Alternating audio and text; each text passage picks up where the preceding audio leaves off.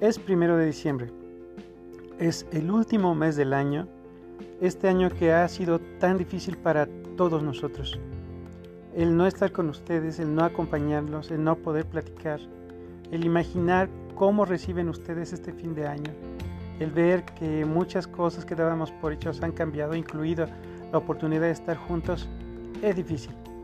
Sin embargo, lo que vale la pena es que nos demos la oportunidad de seguir imaginando, de seguir soñando, de seguir trabajando y de hacer las cosas con el cariño con el que hacemos, en este caso, la construcción de nuestros mundos desde los dibujos. Está bien que nos demos la oportunidad de hacer una pausa por más que se nos diga que tenemos que cumplir algunas reglas. Está bien porque el arte también es eso. El arte de vez en cuando es revelarse. El arte de vez en cuando es explorar entre nuestros sentimientos y nuestras emociones más profundas. El arte es decir lo que sentimos. El arte es estar aquí entre nosotros y escucharnos, platicar lo que sentimos, platicar lo que vivimos, platicar nuestros sueños y nuestras ilusiones. En este fin de año, este momento que está por terminar, es importante que nos demos a la tarea de pensar en qué queremos para el futuro y qué quisiéramos cambiar. Pero más que nada, en lo agradecidos que podemos estar de estar con las personas que queremos. Y si hemos tenido la desgracia en el camino de perder cosas, objetos o seres queridos, sepamos que habrá una oportunidad para el reencuentro, sea como sea y de la manera que sea, porque la escuela también es memoria. Les pido por favor que hagamos de tarea para esta ocasión un dibujo de fin de año en el que comuniquemos nuestros sentimientos más profundos y nos comuniquemos a nosotros mismos en nuestros sentimientos para saber qué es lo que pasa en nuestros corazones y en nuestras mentes. Todo trabajo será bienvenido. Un abrazo cariñoso. Saludos pues.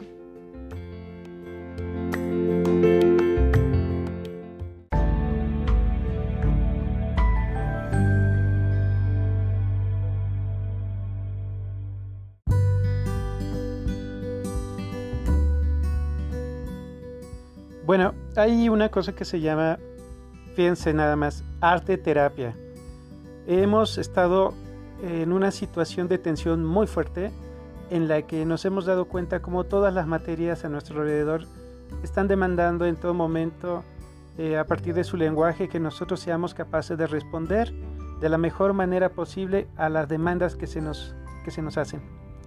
Y bueno, una de las cosas, una de las virtudes que tiene nuestra materia es que nos permite adentrarnos y hacer una pausa en el camino. Sí, todo debe estar bien hecho, todo debe ser excelente, debe ser para ayer, debe ser ahora, debe ser de la mejor manera.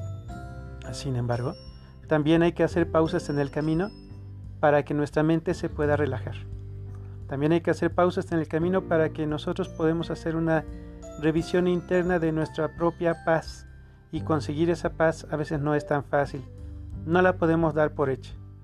La paz que nosotros podemos encontrar puede provenir incluso de una revisión que hagamos de nuestra propia alma, de nuestro propio espíritu, de nuestra materia viva, que provenga pues necesariamente de ese encuentro que nosotros tenemos cuando entramos en contacto con un simple lápiz y la manera en que nosotros comenzamos a hacer marcas sobre una hoja.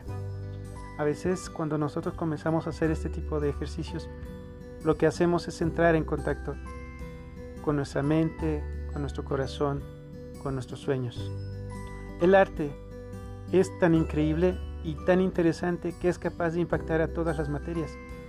Así pues, hemos sido capaces de ver cómo seres tan extraordinarios como Leonardo da Vinci vieron en las aves no solo a la belleza que tenía frente a sí, sino la posibilidad de que imaginara de pronto a un ícaro, un ser humano que tuviera alas y pudiera volar.